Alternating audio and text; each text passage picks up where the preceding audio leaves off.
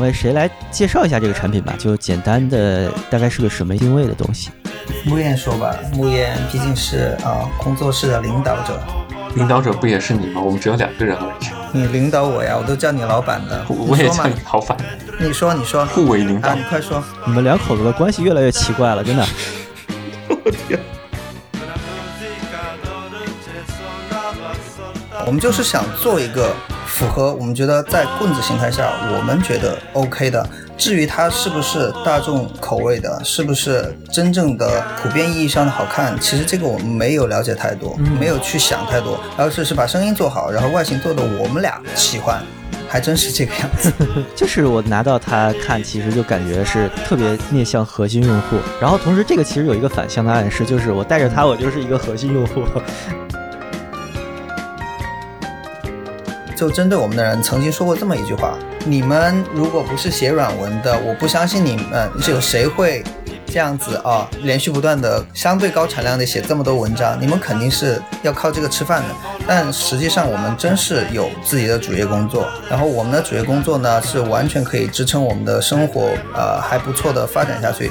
所以说，很多人就经常就说想来黑我们什么的，就那种，然后说啊，可能选耳机哪天倒闭啊这种。我想给大家正面的怼一下，就是说，其实选耳机工作室，只要是我们工作不出什么大的意外，我们都会一直做下去。可能在过十年，你还能看到我们在测评，因为这是我们想做的一个事情。然后后面的一些都是属于副产品吧，就不管是说赚点钱啊，发布自己的耳机，可能未来未来可能还会有新的耳机发布，这些都是副产品。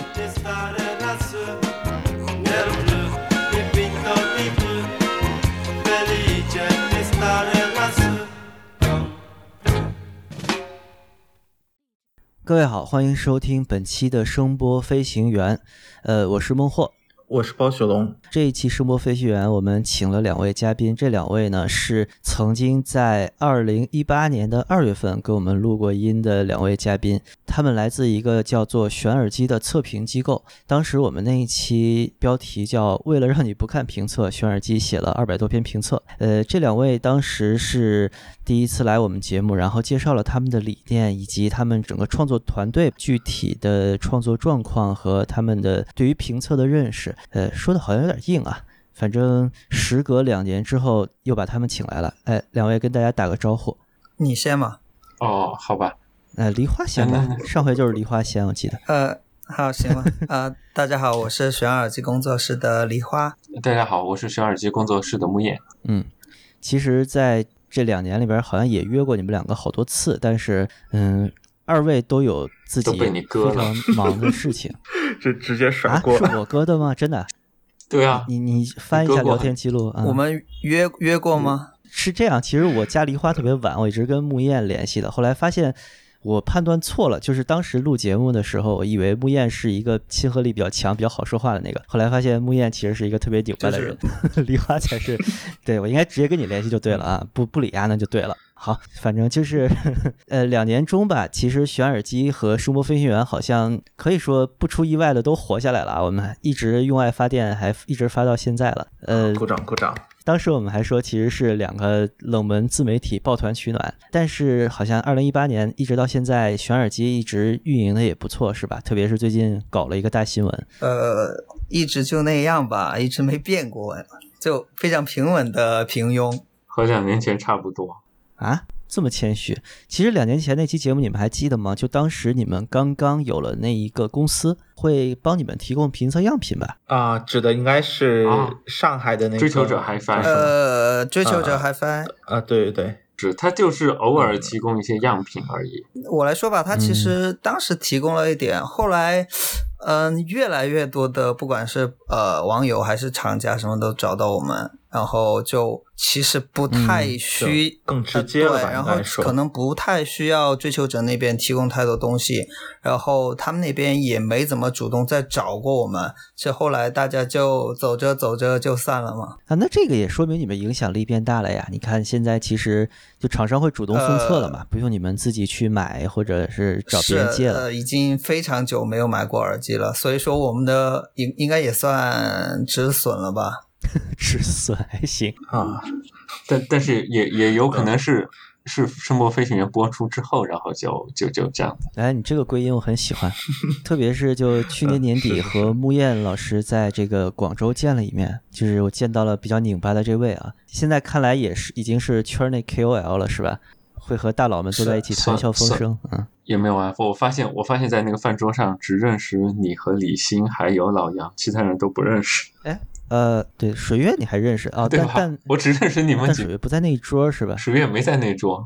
对，水月是以前就认识。嗯，那个饭局是一个权力结构非常明显的，就是大佬们坐在一桌，然后有一桌就是大家彼此都不认识的，都是生脸，然后大家埋头默默吃饭的那么一个桌子。对。我和木燕就坐在那儿，对对对，就是这样子。行，还是回归主题吧。就你们搞的这个大新闻，其实也不是新闻了啊。刚出来的时候就约，但是好像是好一直我鸽子大家不好意思，然后一直拖到现在，是不是热度基本已经过去了？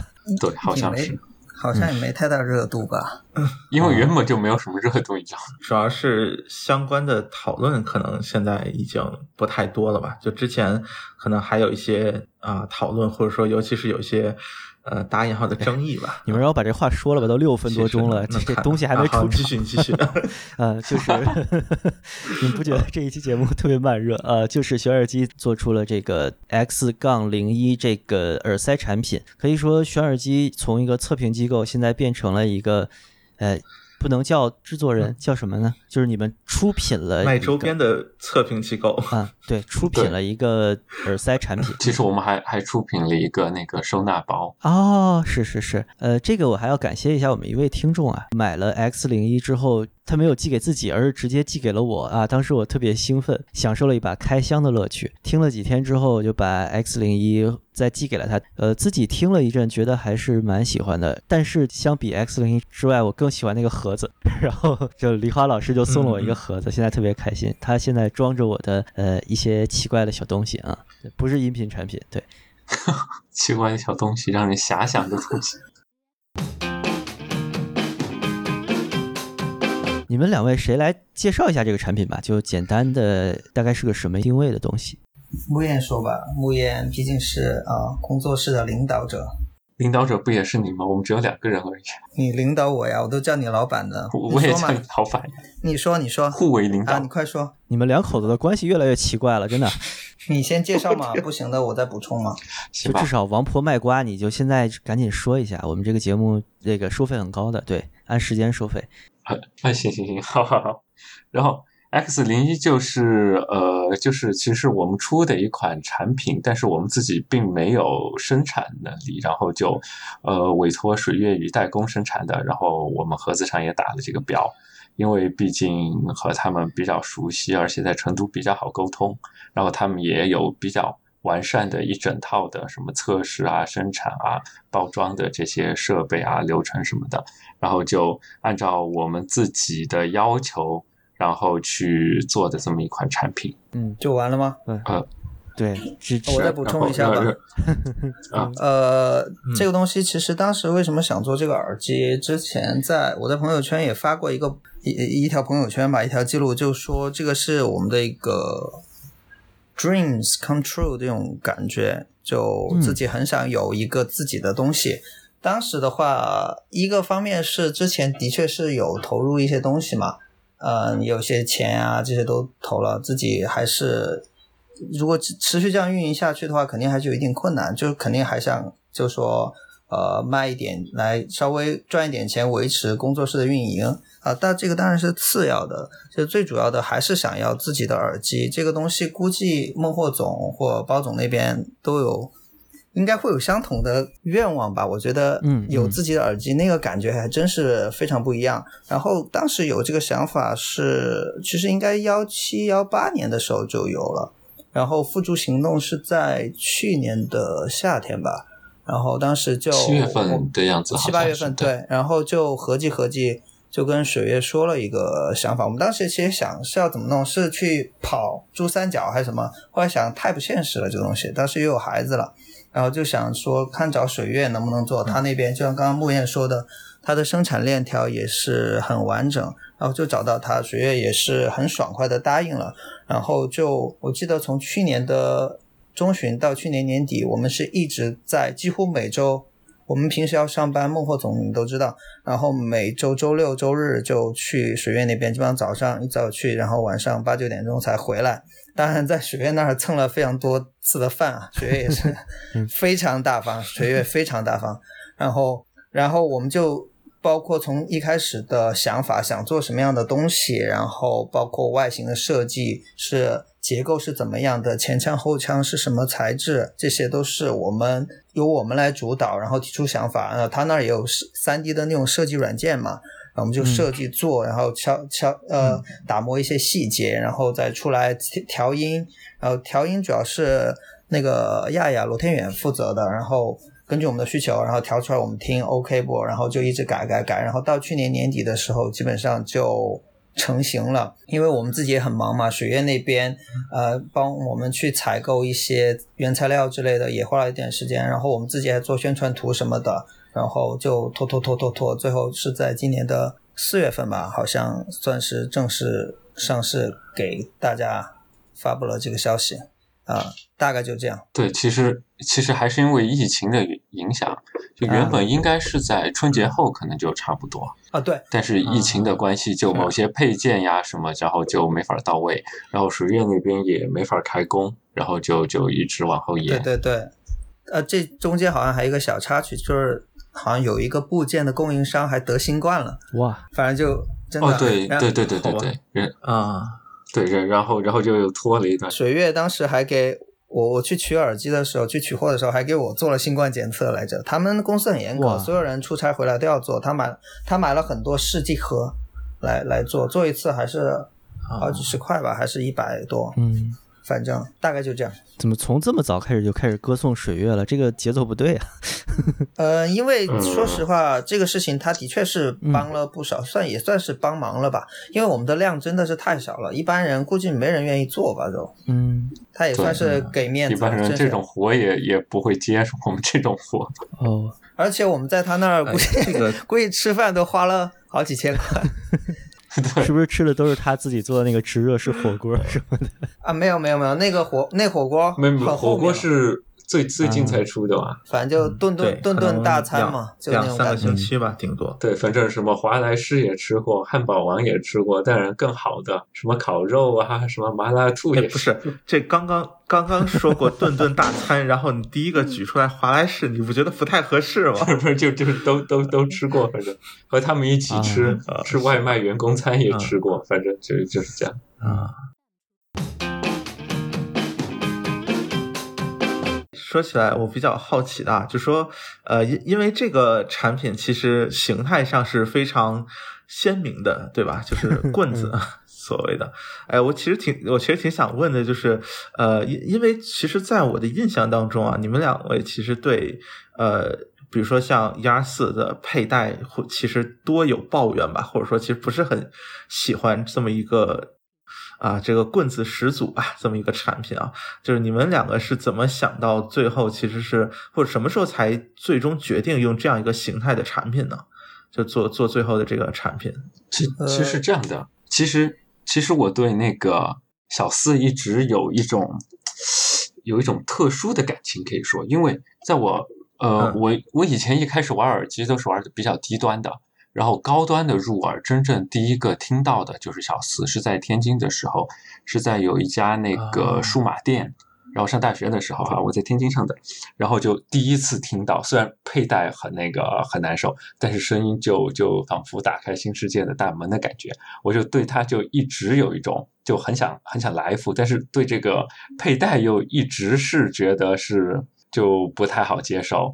然后，既然可以自己想做的话，就想做一个佩戴更良好的，但是声音能达到那种高度的产品的这种这种想法吧。因为普通正常版本的小四，其实戴起来就像包总之前借我们的那个 SR 一样，就戴起来始终是不太舒服。因为我和梨花耳洞都比较小，然后既然能自己重新设计的话，就想。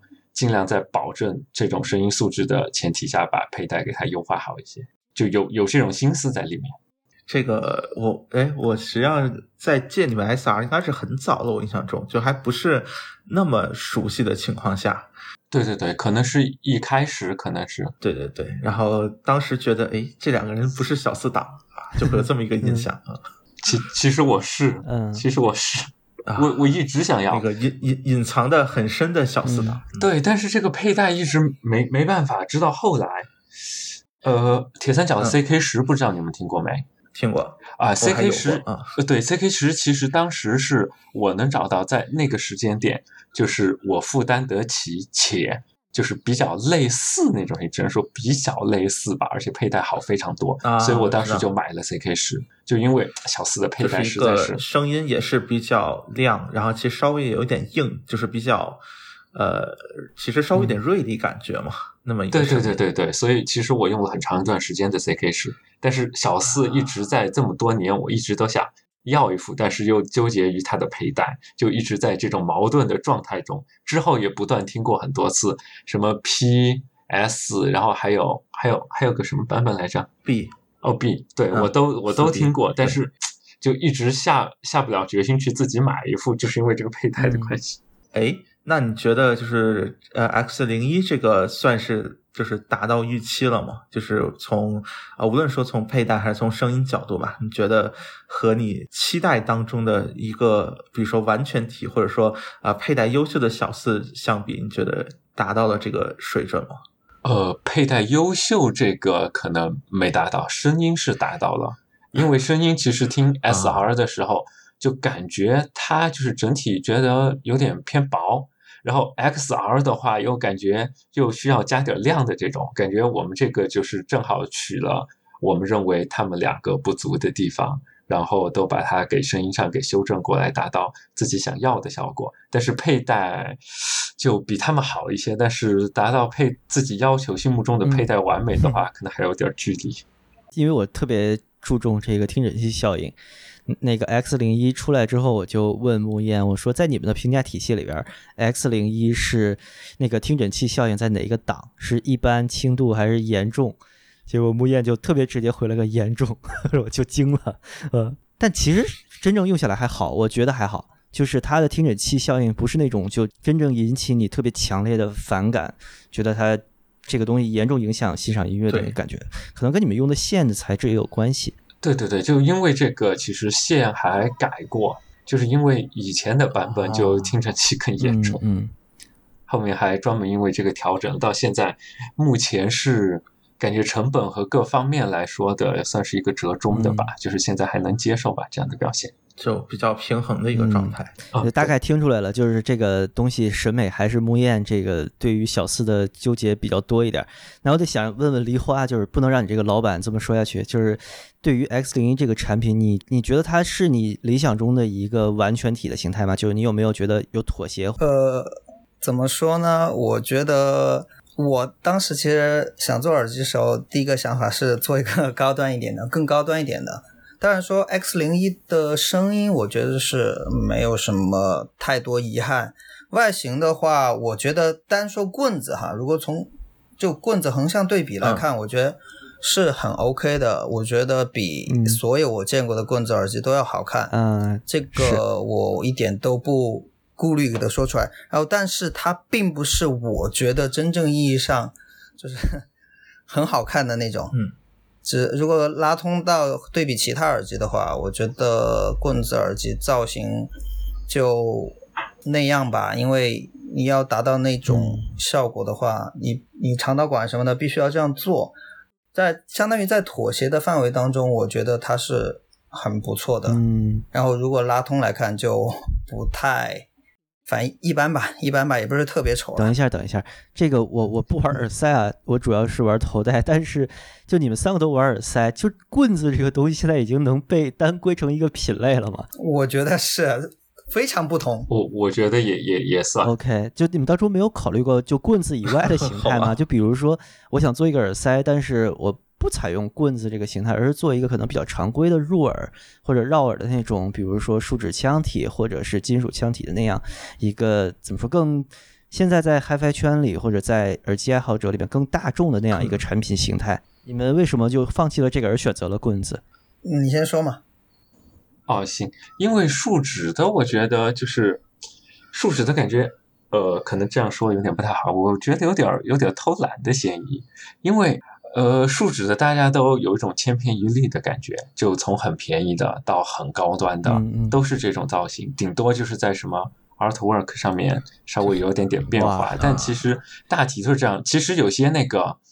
呃，有些网友就跟我反馈过，就说这个耳机怎么跟另外一个品牌的耳机怎么长得那么像，是不是抄它的外形？然后我还跟他解释，就是呃，就是树脂公模的造型基本都是这个样子，也不存在哪家抄哪家这种，所以我就不太想想要这种千篇一律的东西，就想还是要有自己的一点特点吧。嗯然后还有就是声音上，其实其实这个棍子造型也是不得已而为之，因为原本说了想法之后，原本的设计目的就是想把那个小四的缺陷给改善，达到自己想要的那种效果。然后水月他们就说，就要不就定制，要不就只能是这样的造型，嗯，嗯所以所以就就选择了这样子。哦，这个好像是因为它对那个入耳深度有要求，是吧？是的，是。的，啊，对，嗯，就大家其实现在看到的大多数高价位的耳塞，基本上都是那么一个小腰子的造型，对吧？会不能腰子好像有点奇怪，可以说就嗯对一个对对对一个适应耳廓的里 边的嗯那么一个倒三角的造型，可以说对。所以像这种一根棍儿一样的形态吧，我觉得其实比如说 Final 做过一些，但是他们那些更多是动圈，对吧？或者说是一些定位和哦，Final 也也啊也也也有铁什么 F 七二零零呃其实像他们的动铁，比如说 F 七二零，对对对，七二零零 Final 的 F 系列那种耳机，虽然看起来是棍子形状，但我觉得它不是是严格意义上的。对对对是其实真正的棍子，其实它的最关键的判别点是它的长导管，嗯，它导管那个长度的比例才是决定，我觉得决定决定它是不是棍子耳机的最关键的要素。要想插，请深插，对，要插进去才行。嗯，对，要插的深一点才，就是才好。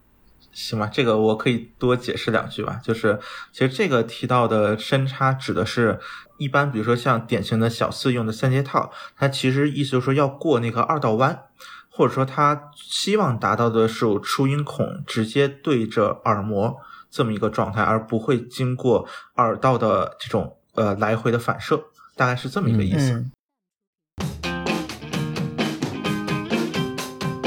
哎，说起来，你们觉得就是对这个产品，呃，就是如如果你们自己评价，你们的这个满意的程度有有多少？比如说一到十分，十分是特别满意的话，呃，我我先吗？还是你先吗。梨花先？呃，都呃这这次梨花先吧，啊，我啊，我觉得声音能给个单从调音的满意程度啊，素质这些不谈。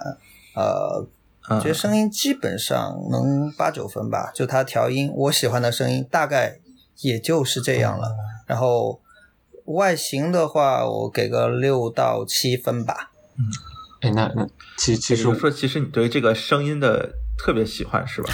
呃，应该说，就几乎说，呃，从风格上来说，已经是一个呃非常理想的，就是、啊就或者说非常符合你自己口味的状态了。嗯，除了人声，我个人觉得稍微偏呃海绵套下还好，但我个人更喜欢三节套里面的声音。但三节套下面的人声呢，又稍微有一点点薄，有一点点偏硬，这一点是我个人呃唯一不满意的这一点。就从调音方面来说，别的我觉得基本上算是算是一个呃心目中哦好声音的样子了吧。OK，呃，木燕那边呢？嗯，好，然然后我这边其实评分和梨花差不多，就是可能口味稍稍微有点区别哈。这个声音我觉得就是延展再好一点，然后可能动态再好一点，就就会就会更好。然后外形的话，呃，其实外形首先是因为那个呃棍子的方式就限制成这样子，然后还有就是成本啊，还有什么制造制造工艺的关系又限制了一部分，所以做到现在这个样子。所以外形我觉得可能六六分七分吧，也是。嗯，对，如果成本什么能能能能完全放开了整的话，我觉得外形可能可以比现在更好，就是在在这种棍子造型的前提下，外形可以更好。你你要是不计成本的话，你会把它做成什么样子？我会把它做成感觉前面透明的这个想法挺好的，或者是直接用金属来做也可以，就是做的呃，就是比较精细，像 Final 的那种，但是有一些自己的设计的特点吧，可能在上面雕刻一些纹路之类的吧。嗯，大体就是圆柱体的这样子。如果是用像现在这种透明设计的话，其实我原本想弄一个黑色的，啊，就是透明度嗯更高一点的透明黑，而后面的话。想要那种质感，就是有点像 Mac 的那种，有点磨砂铝的那种质感，然后也是弄成黑色的。呃，我原本是想要这样的一个东西，可能周边再弄点倒角什么，阳阳极氧化，嗯，太直男了这审美啊，可能再弄一点倒角呀什么这这些。我的妈呀！啊啊！我说我说说我啊，我我拿到这个产品之后，包括就第一次看图之后，其实我对外形是特别喜欢的。我就感觉这个东西充满了那种呃，就原原始的那种感觉，对，就是它是一个特别特别看起来特别特别简单的结构，但是它又有一种很很本初的，就是原初的耳塞的那个样子，然后它又是一个透明的东西。而我我这个人特别喜欢塑料嘛，我觉得塑料其实是一个，如果你用好了的话，它很清亮，同时其实很耐久，然后你又可以在塑料上面其实实现更多更复杂的工艺。我是觉得 X 零一的给我的感觉是它的外形特别简洁，然后特别直接，就告诉你这个东西它是一个什么样的设计，以及它希求达到的声音的那个样子是什么样的。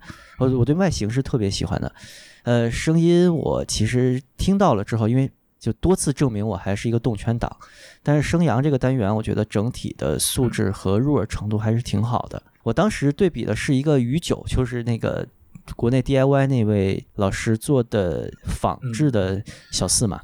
用楼式单元做的，呃，当时我就真的感觉，就 X 零一可以说在棍子这个领域吧，开发了一个就挺不一样的声音。我不知道这个更多的是单元的原因，还是你们后期调教以及整体设计这个腔体达到的一个效果啊。反正就是跟我印象中的这个单动铁其实真的很不一样。我对声音可能给个七点五分左右，但外观我真的很喜欢。外观我就不打分了，嗯，我觉得我对外观的打分应该没什么，就太主观了。外外观是不是有种赛博朋克的感觉？呃，呃，我觉得不像赛博，不能说叫赛博朋克，就是它的拼合感很强，但是这个拼合感给人的感觉是很很舒服的那种感觉，可以这么说。是，其实外形现在有有有点两极分化的感觉。就比如说我媳妇儿就觉得这个外形就很简陋，仿佛半成品。他问他的女性朋友们，也大多是这个评价。但是很很多男的就觉得，哎，这这个这个挺棒，这个挺好，就就感觉有种很很直男的感觉。现在这个外形，是，就有点时而不华的感觉。有不少那种女性朋友觉得 X 零一是一个未完成品，嗯，对吧？对对对看到外形以后，他说：“哎，你们这个耳机是样机吗？就是那种是那种就是 嗯是是那没没没有做好的，不能上市的，就直接这么问。”然后我我老婆当时看到这个耳机，就给我的打击更大，我我就我拿给她看嘛，然后她就哼，就就完了，我靠，就就哇我。天哪。然后 后来我问他为，我后来问他为什么要哼，然后他说，呃，简直颠覆他的世界观，耳机还能是这个样子的，啊。这是啥？要这铁棒有何用？就这种感觉。嗯，呃，我我可能是我突然想了一下啊，就是我不是特别喜欢 HD 二十五嘛，然后对你们评测的 HD 二十五也是我寄过去的，就是我最近用 HD 二十五，其实因为我给它定制了一个线，然后那个线的线径比那个线槽有点细，然后我就用胶带缠了一下，后来我发现就是耳机上有一个胶布缠绕，然后。上面放一点贴纸，就是这种东西，可能有点小孩的那种玩闹感吧，以及这种特别可以说比较工业风的感觉，是我个人特别喜欢的。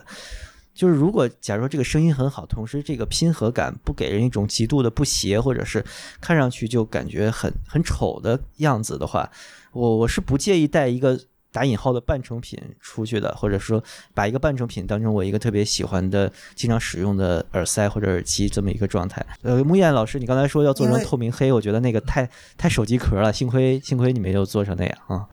是是很很手机壳，好吧？对啊，我觉得是。嗯，现在其实好多手机壳都是那么一个质感。其实，其实这次设计这个耳机的时，呃，这次设计这个耳机的时候，我们其实我们平时也会看很多关于就是市场方面的呃一些新闻啊，一些解读什么的，我们也会去考虑就是大众的诉求和大众的普遍审美。但是这次说实话，我们真的把这个没有摆到台面，作为我们一个呃，可能说考呃大幅度去考虑的一个点吧，没有考虑这个。我们就是想做一个符合我们觉得在棍子形态下，我们觉得 OK 的。至于它是不是大众口味的，是不是真正的。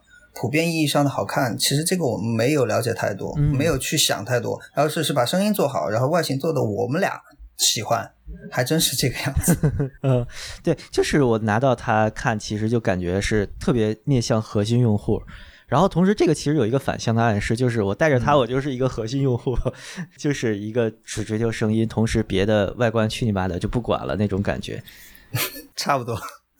其其实我觉得从我们选选择那种单铁开始就没太考虑市场，因为这个价位的单铁其注注定其实不会卖得很好，除非是对耳机很有了解的人才会去买。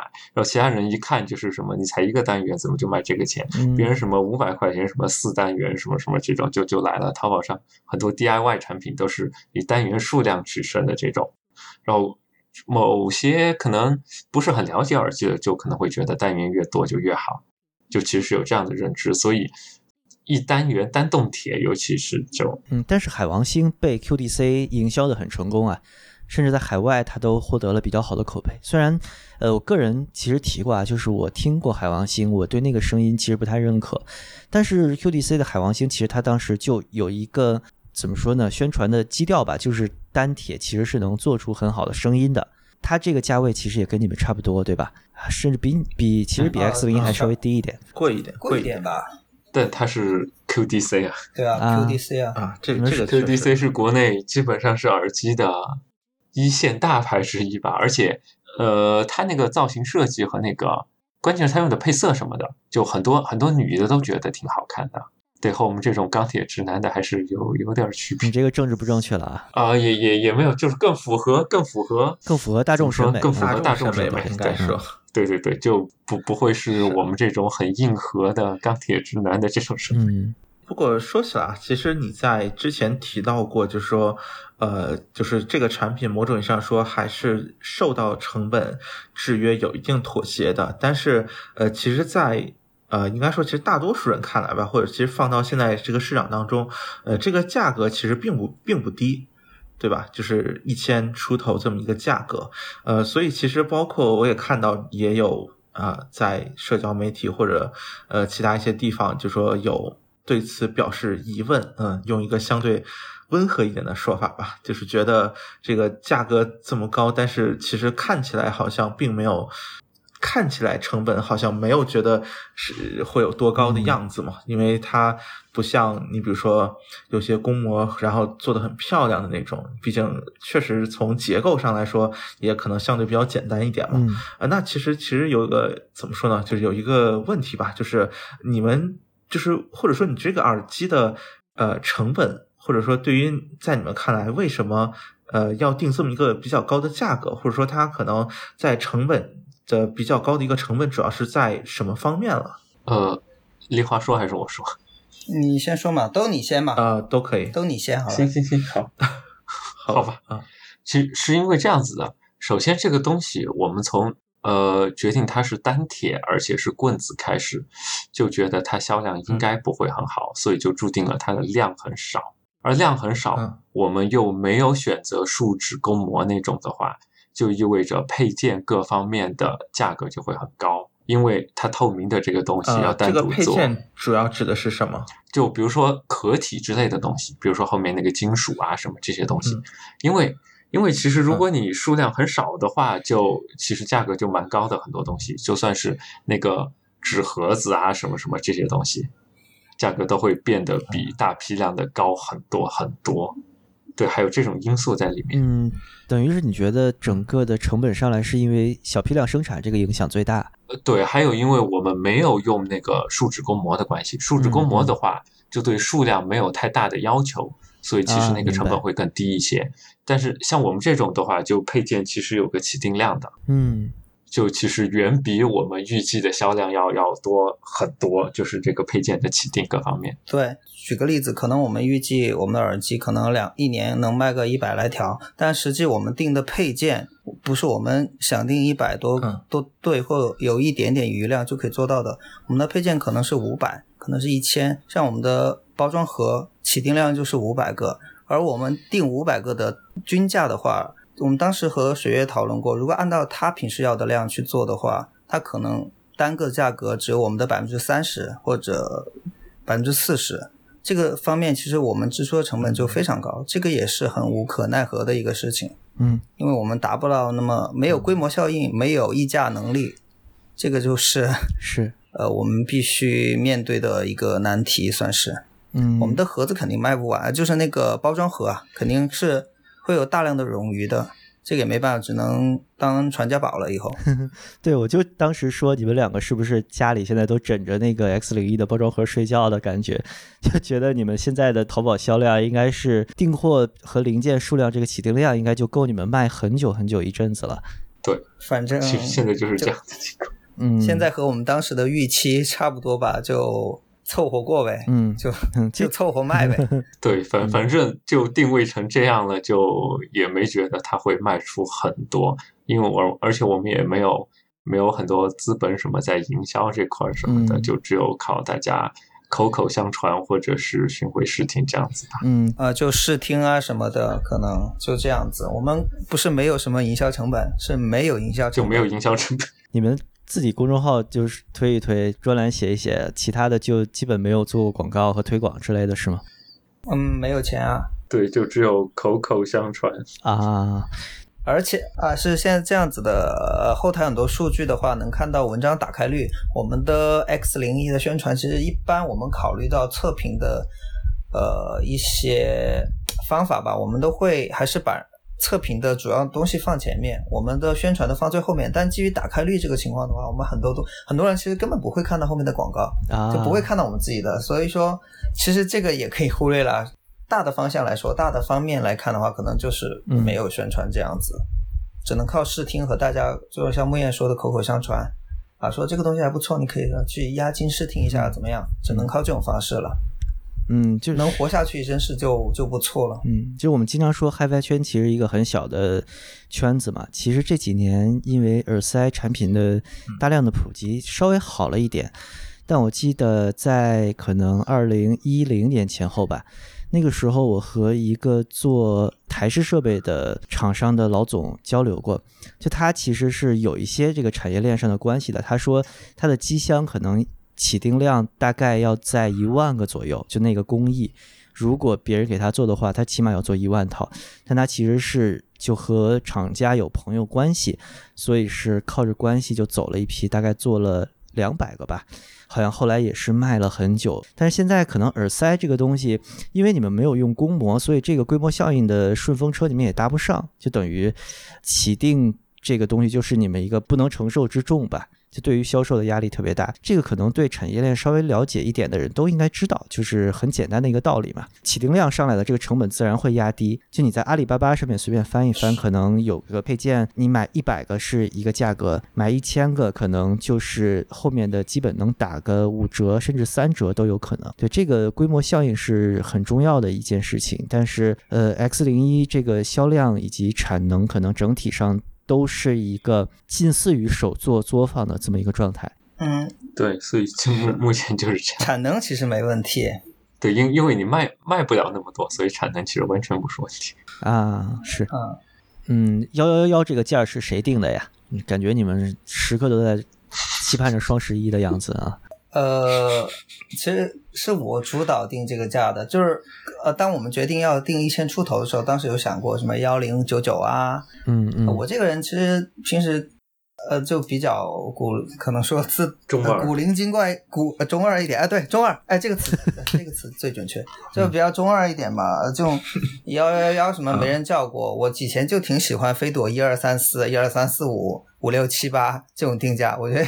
很有趣，我就喜欢有趣的东西，所以我就定了个幺幺幺幺。本来它也是棍子嘛，这样的话就你买了这个东西，你就有五根棍子，对吧？五个棍子。你再再数一数几根棍子？不不不一定是五个、哦，不六不一定个棍子，是五个我在群我在群里面说过是六个棍子，这节目上面就五个了，嗯这样比较和谐一点。好吧，好吧，呃，然后就就再延伸一下嘛，就说到那个像幺幺幺这种定价，你你们记得我们耳那个收纳盒叫什么名字吗？收纳盒有名字哦，我们收纳盒有啊有点方，啊，对，有点方啊、，对，有点方。对，因为当时我们想的是，我我其实对这个我们工作室所属的产品命名的方式哈，我我当时跟木燕是其实是意见是一致的，我们不想用一些奇奇怪怪的名字。然后我们当时曾经想过，X 零一的型号叫啥？不叫 X 零一，叫一二三四五六七八，就这种。因为我自己本来也是一个呃极简主义方面的爱好者嘛，不管是就是那种极简主义艺术作品，还是生活方式这方面，我都比较喜欢，所以我就现在想尽量简单。然后后来想的话，这样可能也不好，不好搜索什么的。那我想怎么办呢？取些呃，我没有没有就是说攻击友商的意思哈，就是说可能有些呃星座呀、什么 希腊神话呀这些都用都用的的确是太多了哈，嗯我。我们咱们中国人其实很多人嗯看起来也有点呃有点蒙圈啊，就是名字又非常西方陌生陌生感，我又不想这样。然后后来我们想怎么样呢？其实就要不就用家人的名字吧，就是其实方我当时说这个东西叫芳芳，因为芳芳是他媳妇儿的小名，然后我们平时叫什么芳芳老师啊这样的。他不老他媳妇儿是老师嘛，然后所以后来觉得芳芳好好像也不是特别那个，好像就俏皮一点，就变成了有点因方。因因因为因为出出来了一个那个人，大家懂的。哦，对对对，对对对那个、哦那个微博上哎还有一个那个方方那个，啊你应该听过吧？对，出来了一个那个人，所以就啊，啊，对对对。然后而且的话，我们那个啊本来是、我们那个收纳盒本来也是其实是一个方形，但是它边角是圆润的，所以说也比较符合嗯有点方嗯这个感觉，嗯所以就就这样取了。然后未来的话，我们也在节目里面稍微透露一下吧，就是我们不是也也耳机也有定 定有耳机线嘛，我们那些线材我们也会单独售卖。然后我们还在计划做一些可能稍微大一点的，能容纳更一个可能一个播放器啊，或者多几副耳塞的这种收纳盒，我们也会以我们两个人的孩子的小名来命名。诶，蛮有意思的啊。呃，因为我们觉得这对，样就很随随性、很中二的。对对，就很中二、很随性。然后我觉得想来想去，各种特殊的名字，其实最特殊的什么？其实就自己的家人嘛，独一无二的。所以说就想拿这个来命名。你感觉你这个思路特别像西方人纹身，特别喜欢把什么初恋情人啊、孩子的名字啊纹在身上。对，第一个纹身嘛。嗯呃，但是这个这个节目呢，也能提到芳芳，呃就那那位作家芳芳，我也挺挺惊讶的，还有这么个这么个弯儿要拐，嗯，哎，我怕怕撞枪口上。因因为正正好，哎，正好对啊赶上疫情，对，又个对，疫就害怕误，伤，行吧，啊，对对，就害怕误伤嘛，所以就也是好的好的，呃呃，你现在的那个小方盒子正好能放下一个相对来说比较小型的播放器和一个耳塞，就还真的蛮便携的。我我现在用一个山林呃 Q 一、然后正好能放下。对，山灵的 M 零啊那种这主要是播放啊，器太小了，对，那种那种没问题。是还可以放些小尾巴之类的，乐图 S 一之类的啊，对。对对，啊，对我我对你们那个收纳盒为什么特别喜欢，就是你们那个拉锁质感实在太好了，我就拿到了之后就拉了大概十遍，啊，是的，好，越来越像个广告节目了啊。嗯，啊，包总刚刚想说什么包总继？续往下问吧。啊，行吧，就是啊，行，其实再补充一句吧，那个那个真的，这个收纳盒真的质感特别特别好 啊，并且大小其实比，呃，大小其实比你可能平常见到的大多数耳塞附赠的收纳盒其实稍微大一点。呃，就是大多数平常耳塞附赠的收纳盒，其实你比如说，如果装一个公膜类型的，其实会有点困难。而这个其实就刚刚好，就是哎塞进去一就是没有什么压力的状态，就觉得就是一切都很舒心的样子，这么一个这感觉。盒子不要再吹了，啊真是太奇怪了啊！就典型当代 买椟还珠是吧？呃有有有单卖的，盒盒子有单独卖的有。天哪啊是啊！是好好好，是是，我觉得你们可以这个主要利润来来源于这个盒子也啊蛮好的。对，但去盒子也没卖几个。就其实啊，我第一次知道 X 零一这个耳机，就是我们的一个不是我的听众群啊，是另外的一个群，我具体忘了。其实是里面有一个人提到了说，全耳机终于开始做自己的耳机了。然后他的论调当时是一个比较不屑和比较鄙夷的状态，就是说，你看这个评测机构啊，写了这么多评测，说自己是一个客观中立的评测机构嘛，现在终于要开始割韭菜啦。呃，你们对这个论调是怎么看的？我还蛮好奇的，因为。就是我们经之前经常会说一些评测人嘛，就是比如说他又开店又做评测，比如说他呃又是一个品牌的代理，然后自己又做一些呃脏皮或者说其他品牌的这些新媒体的内容。可以，我我现在就不带情绪的说啊，都是中性的。就是说这种又我们所谓的就是。你既做其他品牌的评测，既说其他品牌好或者不好，然后自己又做了一个产品，就这种状态，你们怎么来看？你们当初做的时候有没有考虑说，比如说我们自己卖自己的产品，会不会对我们原来做的这个新媒体有一个伤害，或者是有人会以一个异样的眼光来看你们？呃，我我先说吗？呃，我刚刚说了，你先说嘛。呃，可以啊。啊，行行行，好。其实其实是这样子的，因为。我们其实到这么久还一直是用爱发电的状态，但只是就是网友或者厂家送测的会多了一些，就是我们资金投入会相对少一些，但是还是在用爱发电，就没有达到一个自给自足的这种状态。然后我们就想该怎么弄呢？首先是弄广告，然后广告发现的话，如果是接软文的话，就违背我们的初衷。我们之所以要做这么一个东西，就是因为市面上网。软文太多，我们自己无法分辨，就想做一个就是没有软文的一个测评机构吧。然后肯定，所以软文就不考虑。然后其他广告的话，啊，因为我们不做软文，所以其他广告几乎也没有人会投我们。那我们就想要不就只有卖东西吧。那卖东西卖什么呢？如果卖耳机，那你测评到这个耳机是说它好还是不好？你是卖你测评说好还是说不好的耳机？而且，如果你卖了这个耳机，不管你测评是好还是不好，然后都会有问题。如果不好的话，你就会不好卖；如果你说它好的话，就因为你在卖这个东西，然后你还自己吹它，所以这个测评就也无法，就根本就无法维持，你根本就无法说说不清楚。所以我们想，那就干脆做一个自己的耳机。首先，第一是实现自己的烧油的梦想吧，可以说；第二就是能支维持一下测评，而且我们。你可以看到，我们就一直没有对自己的耳机进行过测评。我们就是想避免既当裁判又当运动员的这种情况，所以都是让其他人来评价。我们自己就完全没有去测评过它，就只是，呃，像打广告一样的宣传了一下，就反正就没有测评过，而且也没有说过它和其他耳机的什么。呃，有什么高下呀，或者怎么样比较这样的，就还是按我们往常的方式在测评其他耳机，而我们这个就我们自己的耳机，我们就不去测评它，就只是单纯的就去卖它，就是这样。呃，我接着说吧，就是其实之前幕后总说的这种论断哈，或者这种逻辑言论，我是看到过的，然后之前在知乎上还是引起了小小的一些争论和风波吧。呃，先说论，呃，先说我的呃观点哈，就他这个逻辑，其实像刚莫言说的，就逻辑就是有问题的。嗯，我们一没有卖个没有代理其他品牌的耳机来卖，嗯，二也没有测评过我们的耳机，说我们的耳机是好是坏，没有吹过，所以说两个关键的证据都站不住脚，不存在的话，他后面的一系列的什么王婆卖瓜自卖自夸，说割韭菜之类的，其实我觉得都是。很可笑的，无稽之谈的，所以说我们也没有过多的去回击这些东西。倒是我们的呃木燕木燕同学，他他这个人呢，就平时平时看看着啊那个，但实际他有时候会咽不下这口气，因为的确也算是完全的冤枉一个人吧，抹黑我们，他就会去回怼。我就一般就不会去怼这个。不过当时呃也有一些呃眼睛雪亮的啊朋友还站出来。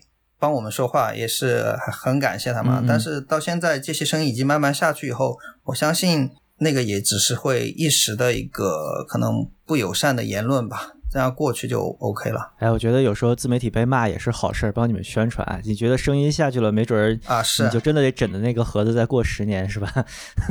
啊是是，呃，就有有时候有骂的话，有曝光度还是可以的。嗯，回归一下，就是呃，其实你们做一自己做一个产品来卖，去支撑一个自媒体的形态，这个其实很多的评测机构或者说自媒体也尝试过，但是很多呃，怎么说呢？我见过很多的人吧。就是自媒体的主理人，他们会选择一个可能和自己领域相对来说没那么大关系的，有点像水约卖火锅那样。比如说 Test V 那个号，他去卖小零食，或者比如说一些就是经常能看到一些号去卖什么咖啡豆啊之类的。但是你们觉得还是觉得就是圆自己这么一个梦想和这个经济收入相对来说结合起来，可能是一个比较好的方式，是吗？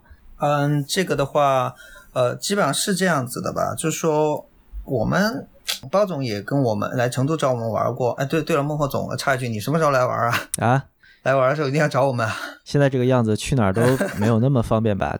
成都我是肯定会去的。咱们先立个，现在还好吧？现在还好。他在北京啊，我没有没有，我在我现在在长沙。他没在北京，现在我现在在长沙。对啊，就就无所谓，其实还啊啊啊。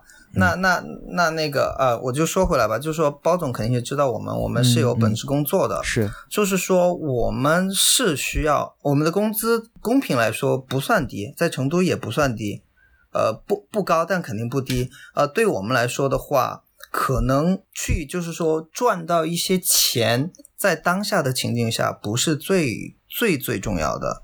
就是说，我们更想的是有一个自己的耳机，然后同时如果能赚点钱，那是 OK 的。嗯，然后可能到后面的话，我们会像你说的，可能搞搞别的东西啊，然后说什么什么吃的呀，什么零食啊，什么可能外设啊之类的，跟耳机不相关、不冲突的，未来我们有可能会涉及这些。但是在当下的话，我们还是想，既然既然是这样子嘛，我当时还有一个想法，就是说。呃，我们这做评测肯定有自己的标准，不管我们就是说，呃，评测的对与不对，但是都是我在我们那个标准体系、我们的认知范围内来上下波动的。然后，那我们既然做这么久评测，那我们真正最喜欢的声音是什么样子呢？我们有这个想法，就是说做出来给大家听一下，我们觉得啊。就说心目当中比较完美的声音是怎么样的，有这么样一个需求，所以说我们会考虑到第一步还是先做一个耳机，别的都可能放到后面再说。哪天可能小耳机真的撑不下去了，呃，我俩又什么失业了之类的，可能 才会。才会更多的去考虑别的出路，是这样子。嗯，还专心做好评测是第一要义。是，呃，所谓的收割听众这种论调，其实跟现在很多的网络营销的思路是紧密联系在一起的。就是我觉得你们规避了，比如说吹一个牌子、黑一个牌子这种代理商的这种思维的话，呃，但是还有一个。质疑来自于就这种私域流量的营销，就是这种网络现在的网络经济的流行用语啊，就其实是在群里面口耳相传的一个状态，呃，等于说是你看我们生产这么多内容，然后你们看了这么多年，现在我们出了一个东西，然后就是在自己的群里面去单纯面对自己听众的这种投放，很多人也会认为它是一个所谓的打引号的收割行为吧。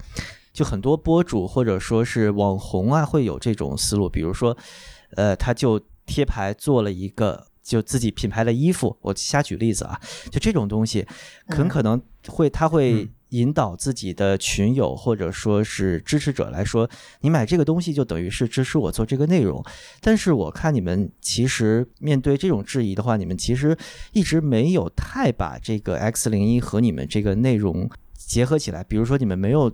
他说过，就是嗯，支持选耳机继续做评测，就买这个 X 零一这个东西。呃，你们怎么来考虑，就是这两者之间的一个微妙的平衡吧？嗯，你先说，木野。呃，这个其实我我们就没想过这个事情。嗯，就是就自始至终我们也没说过，就是你支持我们，然后就要买这个东西，就是支持我们。我们一直秉承的就是，我们觉得我们能拿出来的这个东西是。呃，就我们做测评那么多年，就觉得在这个价位，它肯定是能站得住脚的一个东西，而且其实也不存在割韭菜吧，因为我们也并没有说是什么众筹预售之类的东西，因为我们从一开始就是对有有些犹豫的朋友啊或者怎么样，我们也一直在宣传，就是可以试听，你等试听听过了之后再说，所以我们也一直是在。群里巡回试听啊什么等。后期的话，巡回的差不多也会进行淘宝的押金试听，所以这个就完全不存在割韭菜这种说法，因为嗯我们首先是引导你对它感兴趣，而且你就不确定的话。然后就最好是试听一下再说，你自己试听了觉得真的喜欢，真的不错，你再买。然后你不喜欢了退回，然后押金就也退给你，这样子你也没有什么损失。其实这个我们也一直是往这方面来引导，就是不想让大家觉得我们是做一个什么坑人的产品来割韭菜什么的。我们想就是我们有自信，这个产品在这个价位会是一个很不错的产品。你听过，我们有自信你会买，所以我们建议你先听，是这样子的状态。并且当时非常让人，嗯，应该说还有点惊讶吧，就是实际上是在发售前可能半个月就开始巡回试听了，就巡回试听时间要比真真的发售其实要早早挺多的，啊，当然这个应该说是一个相对小范围的内部的巡回吧。嗯，果然我没有在你们的内部群里啊，完全不知道。哦，所以说我们就是想这，个因为因为之前某些测评机构干过这种事情嘛，就就大家都懂得，然后我们就就不想不想这样，不想让大家认为嗯我们是这样子，就是就就想说，反正你自己听了觉得好，然后你再买，是这样。嗯，这等于其实我理解就是你们是一个特别单纯的做一个自己喜欢的东西，但是你们这个营销模式又很容易被人误解这么一个状态啊，是我我想说是，其实你不管怎么做，总有人啊。要黑你的话，总总有理由来黑你，嗯所以其实也不用太在意这个东西吧。然后他又没什么实质性的东西来黑，所以嗯，想起应该就是上期节目做的前后吧，就一八年那期节目前后，你们就有一个那个辟谣跑断腿的那么一个事情，那应该是你们经历的比较大的风浪之一。对，好好早以前了，细节我都忘了。呃，对对对对对对对，反正就是 DK 四零零幺事件了，现在去翻微博哦应该都能翻到。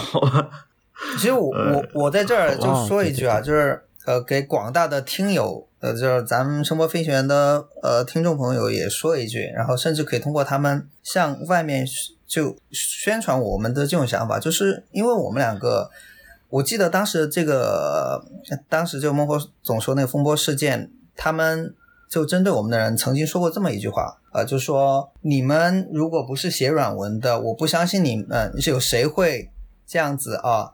写不停的就连续不断的高相对高产量的写这么多文章，你们肯定是要靠这个吃饭的。但实际上我们真是有自己的主业工作，然后我们的主业工作呢是完全可以支撑我们的生活，呃还不错的发展下去。所以很多人就经常就说想来黑我们什么的，就那种然后说啊可能选耳机哪天倒闭啊这种。我想给大家正面的怼一下，就是说其实选耳机工作室只要是我们工作。不出什么大的意外，我们都会一直做下去。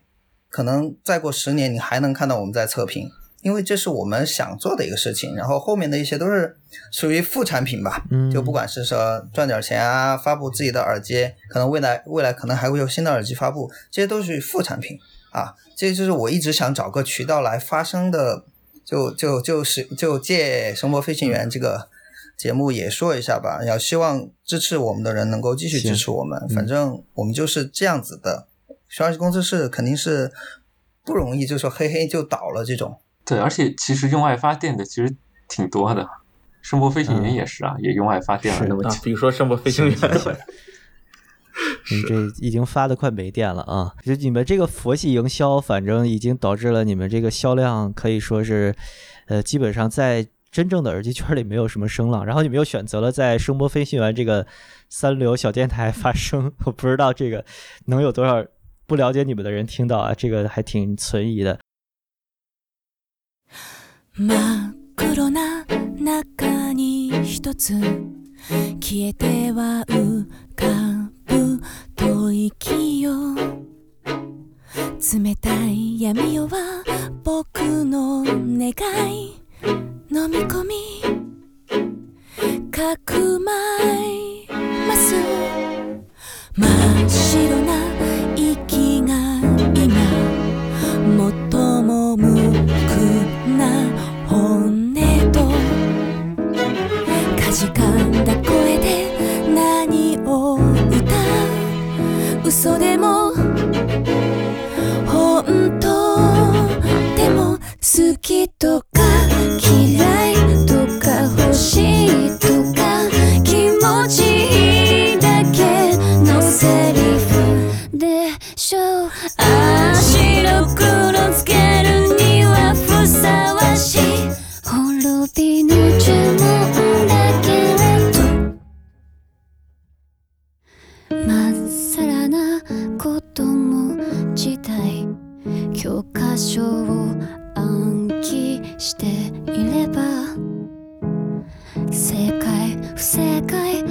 ちらかを選べると思ってたとがき通りに哎，但是刚才正好说到了一个，就是我其实我们俩写提纲的时候啊，就是放到最后的一个问题，就是还会有下一个吗？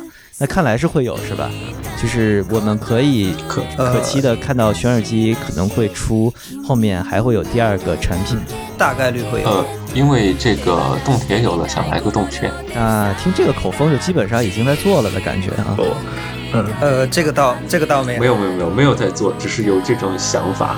因因为其实动铁这个还是有点局限，什么大动态呀、延展这些还有不足，所以如果要弄的话，我们想想弄一个古典取向的那种吧，什么大动态，然后声场好的这种东西。更多是一个小而美的东西嘛，毕竟是单铁。当然你们那个是小而丑，对，啊，照顾一下女性听众。也也不不算丑，小小小而中性。嗯好吧，啊，小而直男，对对对，小而直男，嗯，好，有 X 零就叫小直男了，不错。嗯，是吧，しとかくちばしたらどうなるでしょう？